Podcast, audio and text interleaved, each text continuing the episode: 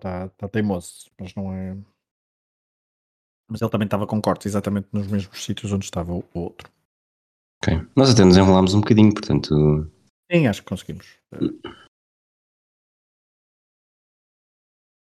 Viva! Sejam bem-vindos a mais um episódio do Desconto Tempo, podcast do Hemisfério Desportivo, que vai, quando assim, mais ou menos regularmente, buscar a atualidade dos outros desportos que não cabem nos podcasts do Hemisfério Desportivo. Eu sou Pedro Fragoso e vou, vou estar à conversa nos próximos minutos, assim, um episódio flash, um episódio rápido, uh, sobre o giro e umas pontinhas uh, sobre Roland Garros. Vou estar então à conversa com o Rui Silva. Olá, Rui.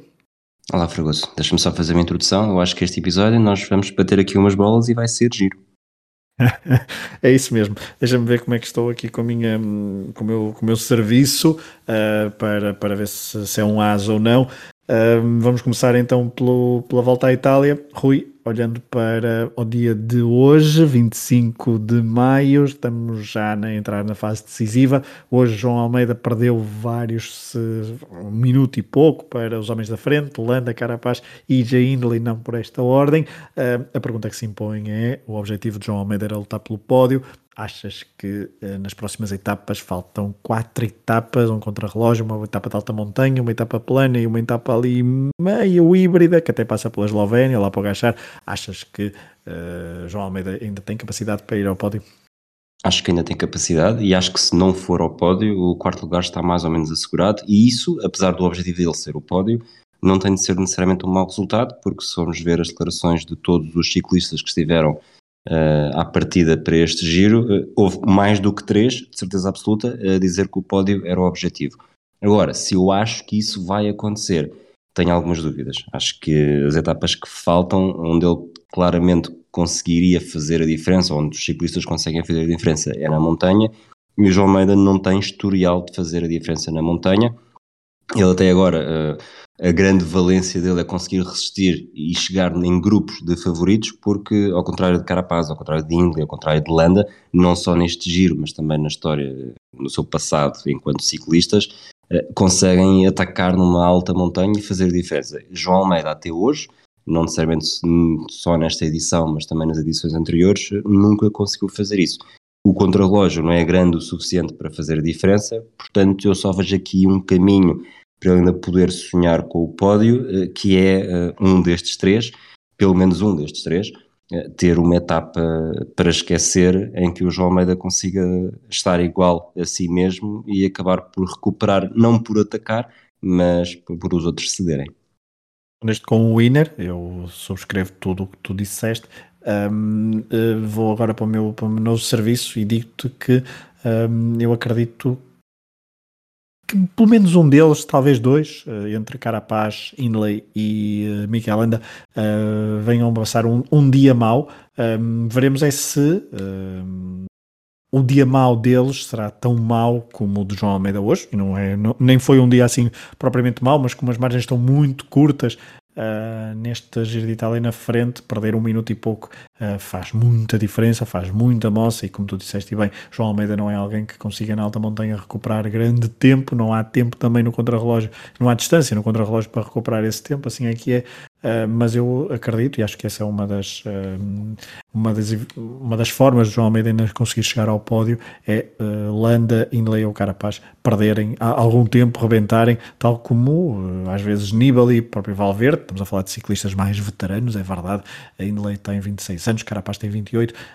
João Almeida só tem 23, portanto tem muita evolução, e agora, Rui, pergunto também, este é o terceiro giro, depois de um quarto, de um sexto lugar, foram dois, duas voltas à Itália em 2020 e 2021 em circunstâncias uh, diferentes, não em temporadas absolutamente normais, por causa de, afetadas também pela pandemia, e a verdade é que João Almeida uh, está, está, está a evoluir, diria, não sei se concordas, e acho que apesar de ainda não, não ter todas as características de voltista para chegar aqui à alta montanha e dominar, está a revelar-se uh, um, um, ciclista, uh, está a evoluir, está a revelar-se um ciclista que dentro de alguns anos, se calhar se apostar bem com uma equipa depois totalmente focada nele, e que eu acho que é impossível nesta altura também pensarmos nisso e esperar que, que a Emirates consiga pôr todas as fichas em João Almeida, até porque há para agachar, e, um, acho que dentro de alguns anos, eh, se tudo continuar assim, a evolução é, é, é boa e poderemos ver João Almeida uh, não só lutar pelo pódio, mas lutar pela vitória. Pelo que vimos nestas últimas duas semanas e dois dias, é por aí, que é, é descer melhor. De facto, não, eu não, nem sequer tinha ideia de, nas últimas edições, uh, ele ter tido tantas dificuldades para colar ao grupo durante a descida e atacar para fazer a diferença na alta montanha.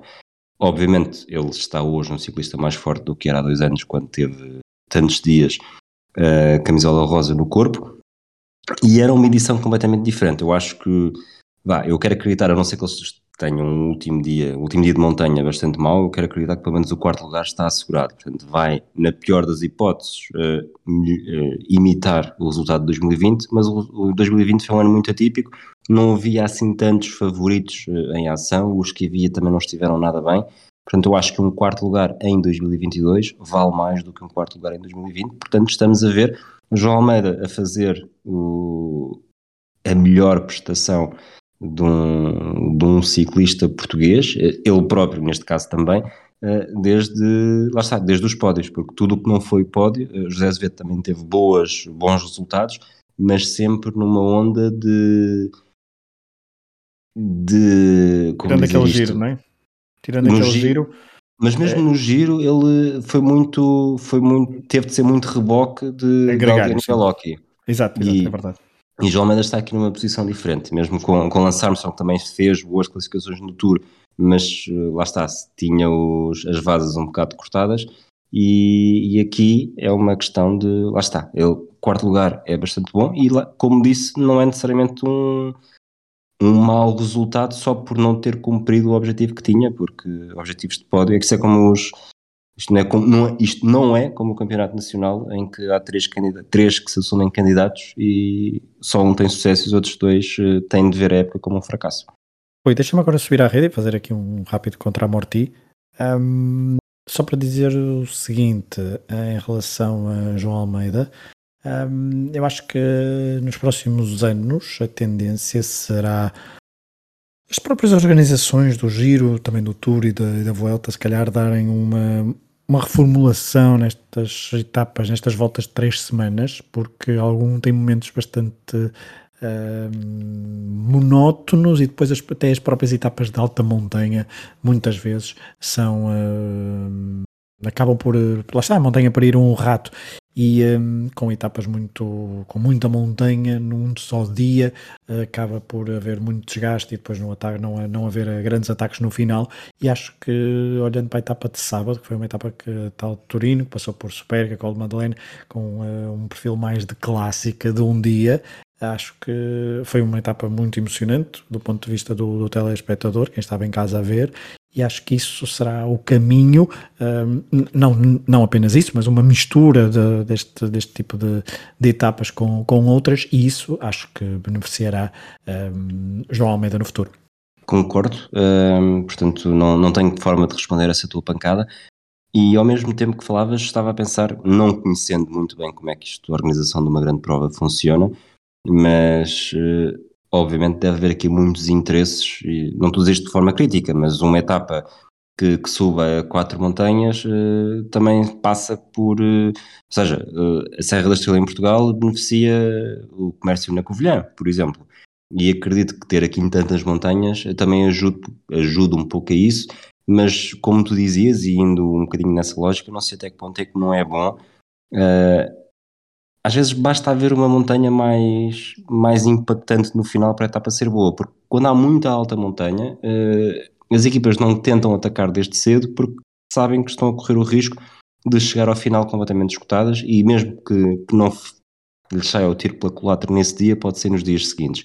Com etapas mais clássicas, como disseste, ou só com uma montanha no final, uh, toda a gente sabe que, ok, chegamos até ali, e ali, se, foram, se forem 12 km a subir o Alpe do E, por exemplo, é, é para dar tudo e é para dar tudo desde o início. E as equipas vão estar, por um lado, até mais, mesmo que fosse uma etapa plana e depois o Alpe do E no final, é, até vão estar mais frescas e, e, com mais ataques e não apenas esta, às vezes até parece uma paz podre em que o ataque, às vezes o, o ataque do João Almeida, que é manter o seu ritmo, é, é melhor do que os outros que, que atacam e depois partem o motor.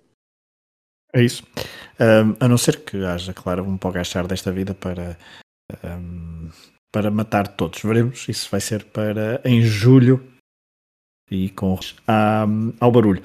Uh, Rui, ainda para terminar aqui o giro, olhando para hum, a classificação final, e olhando para a luta pela, pela, pela camisola rosa, quem é que vês como o maior favorito entre Carapaz Indley? E diria que Mikel Landa está um bocadinho mais abaixo, até porque está a um minuto e no contrarrelógio não é propriamente um, um especialista. E Carapaz até se defende relativamente bem. Um, há alguma surpresa e quem é que vês mais favorito?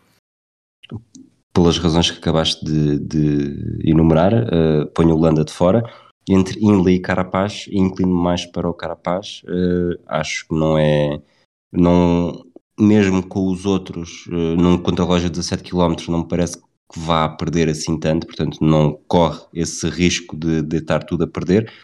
E, e, vejo com, de todos com mais capacidade, é pelo que temos estado até agora e também nos últimos anos, para se for preciso fazer a diferença numa, numa montanha, numa alta montanha, sobretudo na etapa de sábado, uh, atacar, fazer a diferença e de facto voltar a conquistar o giro, como já tinha feito em 2019 com a Movistar.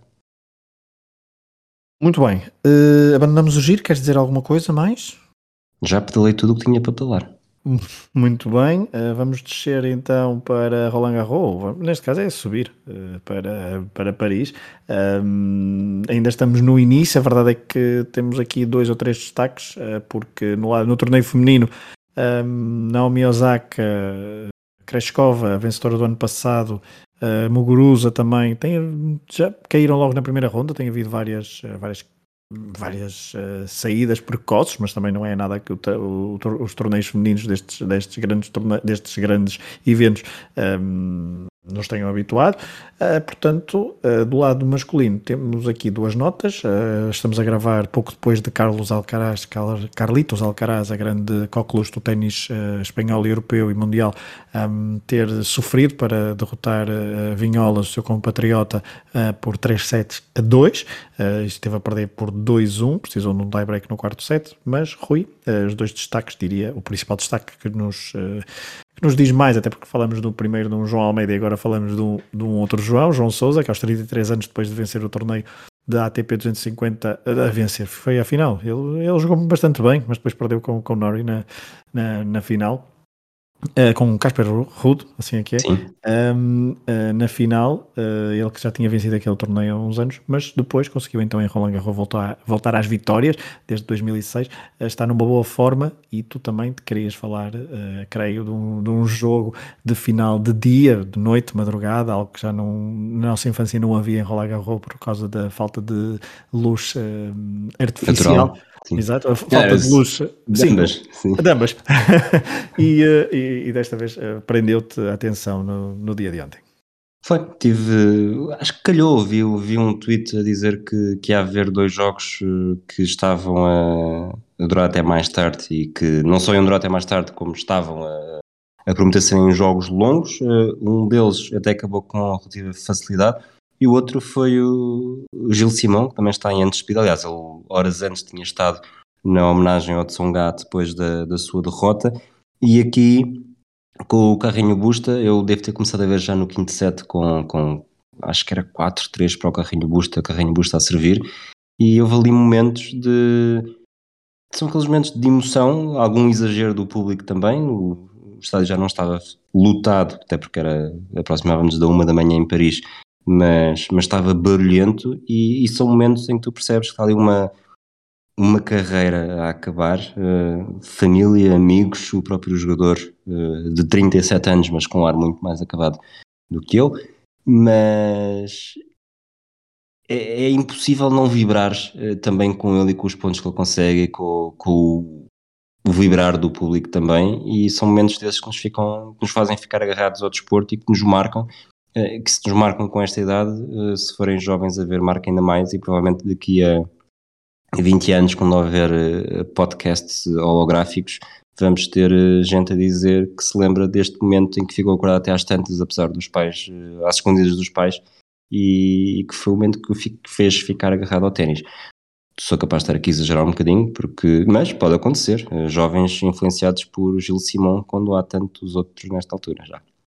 Em França até é capaz de, de, sim, de, ser. De, ser, de ser provável essa tua, essa tua realidade. Em Portugal, um bocadinho menos, sempre coisas de nicho, mas a verdade é que, pegando nessa tua, nessa tua analogia, eu lembro perfeitamente de Roland Garros ser um torneio que depois eu chegava à casa das aulas, não é? Uma pessoa chegava à casa, aqueles jogos que terminavam ali por volta das nossas sete e meia, entre as sete e meia e oito e meia, um, ao final de tarde, aquela luz uh, de Paris, e o nome que mais associo a esses, esses, esses jogos é Fabrice Santoro, um, um tipo que jogava muito bem ténis, uh, nunca ganhou grandes torneios, mas a verdade é que tinha magia na, naquelas mãozinhas. Lá em casa, por acaso, não eu, mas gostava-se mais do, do primo dele, o Rodrigo. Em relação a tenistas, eu guardo mais memórias exatamente nesse tipo de, de, eu acho que é desse tipo de experiência de lá está a final de tarde ali sete e meia aquele jogo que demora e depois ainda por cima nunca são os jogos dos quartos principais é até parecem campos mais caixa de fósforos apesar de todos eles terem as mesmas dimensões mas aquilo era sempre um pouco perspectiva mas o Paulo Rimatio também um francês lá está com o público também a torcer bastante por ele eh, jornadas longas e e ver jogos em terra batida, acho que para mim são, do ponto de vista do espectador, é claramente aqueles que puxam mais, pontos mais longos, uh, diversidade de pancadas uh, sempre foi, enquanto crescia, o meu o torneio que gostava mais de ver.